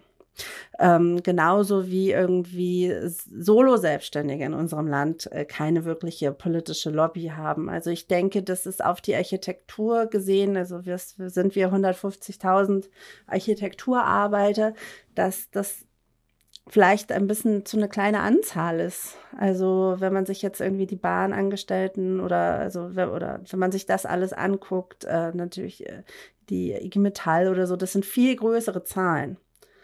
Ähm, und vielleicht müssen wir da auch erstmal Partner finden in den anderen, ähm, in, in den anderen kreativen Berufen und auch alle Berufe, die jetzt von den Entwicklungen der ähm, künstlichen Intelligenz bedroht sind. Also das wurde jetzt ja auch nochmal revidiert. Früher hat man ja gesagt, vor allen Dingen schlecht ausgebildete Personen sind davon bedroht, Arbeiten, die äh, in einer Repetition ausgeführt sind. Und jetzt ist man aber ja langsam da, dass eigentlich genau dieser Bereich, den wir besetzen, diese Kreativarbeit in Textbild, Drawing, dass die sehr stark in Bedrängnis geraten wird. Und ich glaube, es braucht einfach noch viel mehr Druck. Das, was ich halt jetzt so sehe, ist, dass man wirklich diese, man muss diese Sprachräume aufnehmen, weil auch die gleich die nächste Stimme, die wir hören wer werden, das sind wirklich, die beschreibt nochmal so ganz kleine Situationen, die aus so einem, aus so Nicklichkeiten entstehen, die aber auf Dauer ähm, einfach das tägliche Arbeiten äh, sehr unangenehm machen. Und da wünsche ich mir einfach, und das habe ich auch schon in anderen Podcasts gesagt zu den Arbeitsbedingungen, Demütigungen, ähm, Mobbing, das ist nichts, was erstmal finanzieller Natur ist. Also ja, wir wissen, die HOAI wurde seit äh, sehr langer Zeit auch nicht erhöht und es muss diesen Druck nach oben äh, geben. Aber dieses Kleine, was aus äh, Empörung und Eitelkeit zwischenmenschlich entsteht, da kann man einfach mit einer Arbeitskultur entgegenwirken. Also wirklich, das ist ja ganz viel, dass es passiert unter Kollegen, aber auch von Chefs zu Arbeit, ähm, ArbeitnehmerInnen. Ähm, das ist ja auch erstmal nicht mit so viel Kosten verbunden, da einfach einen Blick drauf zu finden ähm, und da ein paar Anpassungen äh, da Raum für zu geben, dass man das bespricht, eine Entschuldigungskultur, ähm, weil das ist auch jetzt, was die nächste Stimme beschreibt. Äh, das habe ich tatsächlich so, ist mir auch schon sehr, sehr oft berichtet worden, was den Leuten wirklich teilweise den Arbeitsalltag zur Hölle macht. Und ChefInnen sollten ja auch, sollten daran ja interessiert sein, weil wenn ein Arbeitnehmer den ganzen Tag äh, gemobbt wird oder kleine solche Dinge passieren, das ist ja nicht besonders produktivitätssteigernd. Also, dass man wirklich auch einen Blick hat, äh, was passiert zwischen den Mitarbeitern und Mitarbeiterinnen im Büro. Was ist so, was Wiebke auch vorher beschrieben hat, dass man, ähm, äh, dass man da auf jeden Fall einen Blick drauf haben muss. Auch gegen also Bandenbildung, gegen gewisse Personen und so. Wir hatten für eine Weile in meinem vorigen Büro ziemliche Probleme mit unserem CAD-Programm. Es hing sich mehrmals täglich bis zu einer Stunde auf. Wenn das passierte, habe ich meine E-Mails gecheckt, andere Sachen erledigt und dann gewartet, bis es wieder funktionierte. Irgendwann habe ich dann angefangen, in der restlichen Wartezeit Architekturblogs zu checken. Ich dachte, wenn ich schon warte, kann ich mich ja wenigstens weiterbilden. Eines Tages kam meine Vorgesetzte zu mir an den Tisch und meinte, dass ihr und den anderen Teamleadern aufgefallen sei, dass ich ziemlich oft auf Desin und ähnlichen Seiten sei. Ich war in dem Moment zu überrumpelt, um was zu sagen. Ich saß mit meinem Rücken zum Tisch der Projektleiter, mir war also bewusst, dass sie meinen Bildschirm sehen können und ich bin nicht davon ausgegangen, dass es ein Problem sein könnte. Das Ganze kam mir ziemlich passiv-aggressiv vor, vor allem weil es nicht nur eine Bemerkung von ihr war, sondern scheinbar ja auch alle anderen ein Problem damit hätten und sie es mir nur mitteilt. Keiner der anderen hat aber jemals was zu mir gesagt. In dem gleichen Büro durften die Projektarchitekten nicht an den Meetings mit den Chefinnen teilnehmen, weshalb Entscheidungen immer wie bei stille Post weitergegeben wurden, was regelmäßig zu Missverständnissen führte. Es gab eine ganz klare Abtrennung zwischen Projektleiterinnen und den ausführenden Personen. Die einen entscheiden, die anderen müssen machen. Zudem gab es keinen Jour fix, man wusste nicht, woran die anderen Teamkolleginnen arbeiteten. Man hat seine Aufgaben ohne Zusammenhang und Verständnis für das große Ganze erfüllen müssen. Austausch mit anderen Teams war zudem ausdrücklich nicht gewollt, weil die Chefin Angst hatte, man redet dann auch mal fünf Minuten privat. Manchmal hat man Entscheidungen, die das eigene Team betrafen, über fünf Ecken erfahren, weil Informationen bewusst zurückgehalten wurden. Ein Kollege bat in ein anderes Team zu wechseln, was ihm auch gestattet wurde. Da war aber schon klar, dass das Team einen Monat später aufgelöst würde, was ihm aber niemand gesagt hat. Eine andere Form von Machtmissbrauch, die ich ziemlich häufig erfahre, ist, wenn Vorgesetzte einem eine Aufgabe am Nachmittag oder Abend erteilen und im Meeting am nächsten Morgen gleich das fertige Ergebnis und am besten zehn verschiedene Varianten sehen wollen. Und dann behaupten, man hätte ja einen ganzen Tag Zeit gehabt, diese zu erledigen. Neulich waren meine Chefs für zwei Wochen im Urlaub. Wir haben uns vorher zusammengesetzt und besprochen, was ich in dieser Zeit erledigen soll. Es ging darum, von unterschiedlichen Sachen Drafts anzulegen. Ich habe alles erledigt, beziehungsweise noch viel mehr gemacht, und als sie zurückkamen, haben sie sich beschwert, dass nichts fertig sei. Sie selbst haben allerdings keine ihrer Aufgaben, die sie vorher noch als Grundlage für mich erledigen wollten, gemacht. Es werden Aufgaben verteilt und Ziele gesteckt, aber im nächsten Meeting erinnert man sich nicht mehr daran und würde jetzt gerne was ganz anderes sehen. Sowas kann natürlich mal vorkommen, aber daraus sollte kein Vorwurf entstehen. Oder man kommt in ein Meeting und ohne dass man die Gelegenheit bekommt, seine Fortschritte oder Varianten zu präsentieren, heißt es, man habe ja nicht viel gemacht oder alles sei scheiße. Am Ende ist dann meistens doch alles nicht so schlimm, aber man wurde erstmal fertig gemacht. Das ist mir erst diese Woche wieder passiert. Ich bin neu in ein Projekt gekommen und habe gerade mal ein paar Stunden an einem komplett neuen Bereich gearbeitet. Wir hatten ein Meeting, in dem jeder seinen Stand präsentieren sollte, und als ich anfing, sagt mein Chef, wie ich sehe, hast du noch nicht viel gemacht. An der Wand hing allerdings schon die Wandabwicklung und fünf Varianten. Eine andere Form, die häufig vorkommt, ist, dass Vorgesetzte eine Idee haben, die man umsetzen soll, und wenn sie ihnen dann doch nicht gefällt oder sie nicht funktioniert, ist die ausführende Person schuld. Ein Freund hat in einem Büro gearbeitet, in dem alle Mitarbeitenden während des Corona-Lockdowns ins Büro kommen mussten, der Chef und die oberste Riege allerdings nicht ins Büro kamen, aus Angst, sich anzustecken. Eine Bekannte hat in einem Büro gearbeitet mit einer ziemlich cholerischen Chefin, die schon mal mit Wassergläsern nach Angestellten geworfen hat oder in der Mittagspause das Büro so verwüstet hat, dass IMAX auf dem Boden lagen. Ich finde das eigentlich ganz gut, ähm, die Stimme, weil das auch nochmal die Bandbreite zeigt. Die letzten Beispiele waren natürlich sehr drastisch.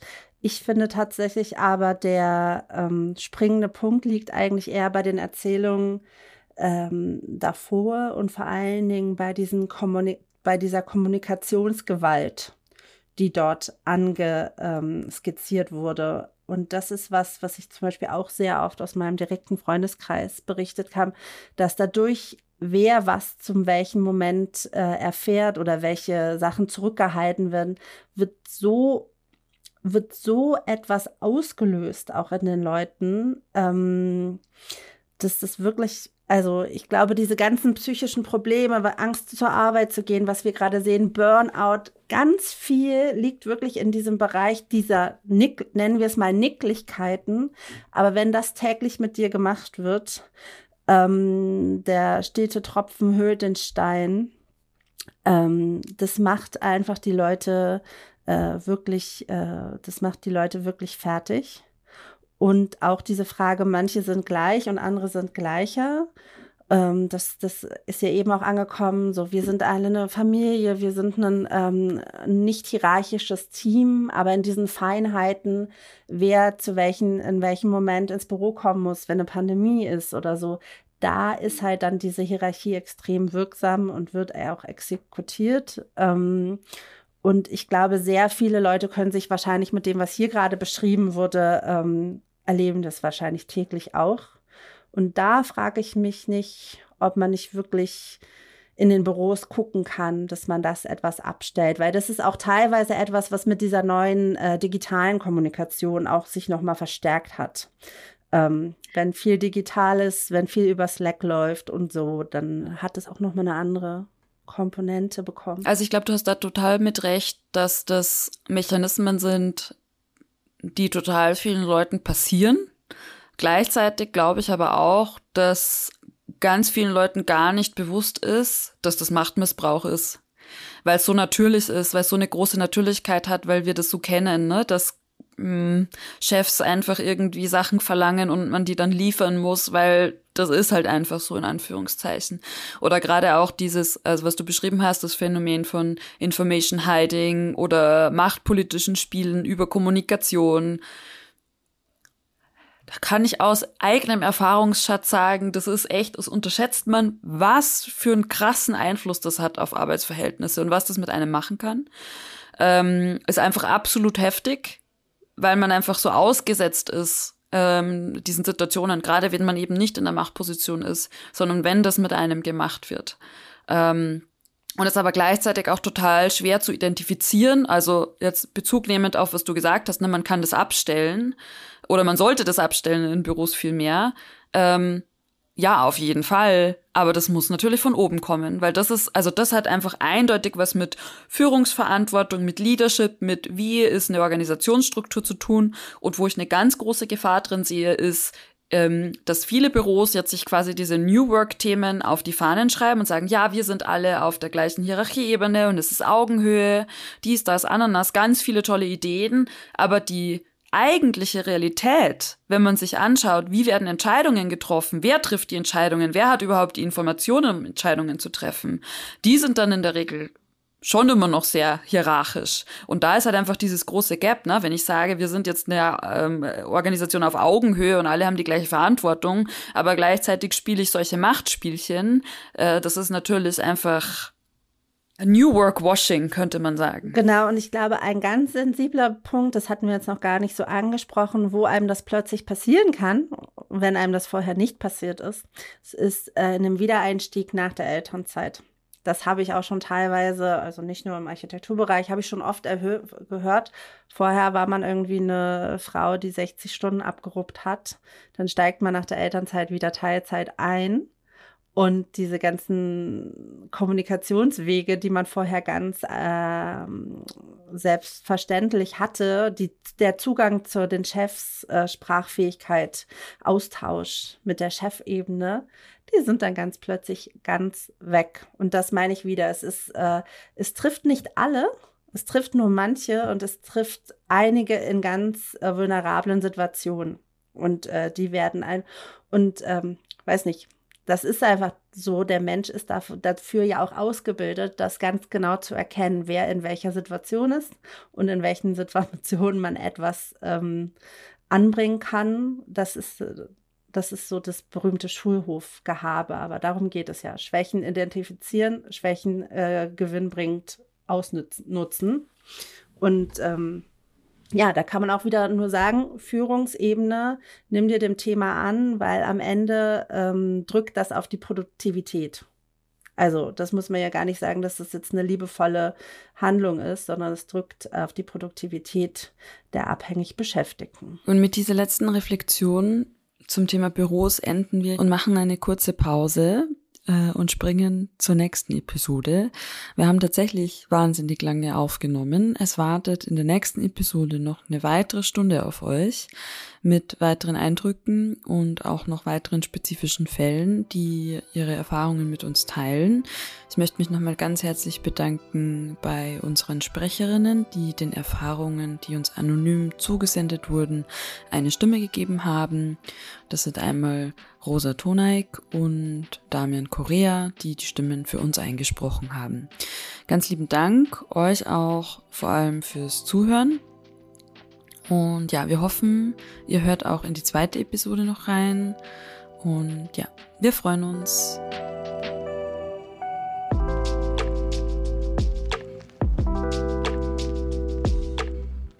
Das war's für heute mit dem Kontextur Podcast. Herzlichen Dank fürs Zuhören und hinter den Kulissen sind wir natürlich schon am Arbeiten an den nächsten Episoden. Wir freuen uns also immer auf Feedback und Rückmeldungen, auch gerne zum Thema, was wünscht ihr euch, was würdet ihr gerne hören, auf einer inhaltlichen Seite. Wenn ihr den Podcast außerdem unterstützen möchtet, dann leitet ihn gerne an andere Personen weiter, die sich auch für die Themen rund um den gebauten Raum interessieren. Hinterlasst uns Kommentare auf Spotify, Instagram oder Apple Podcasts und unterstützt uns auf Steady.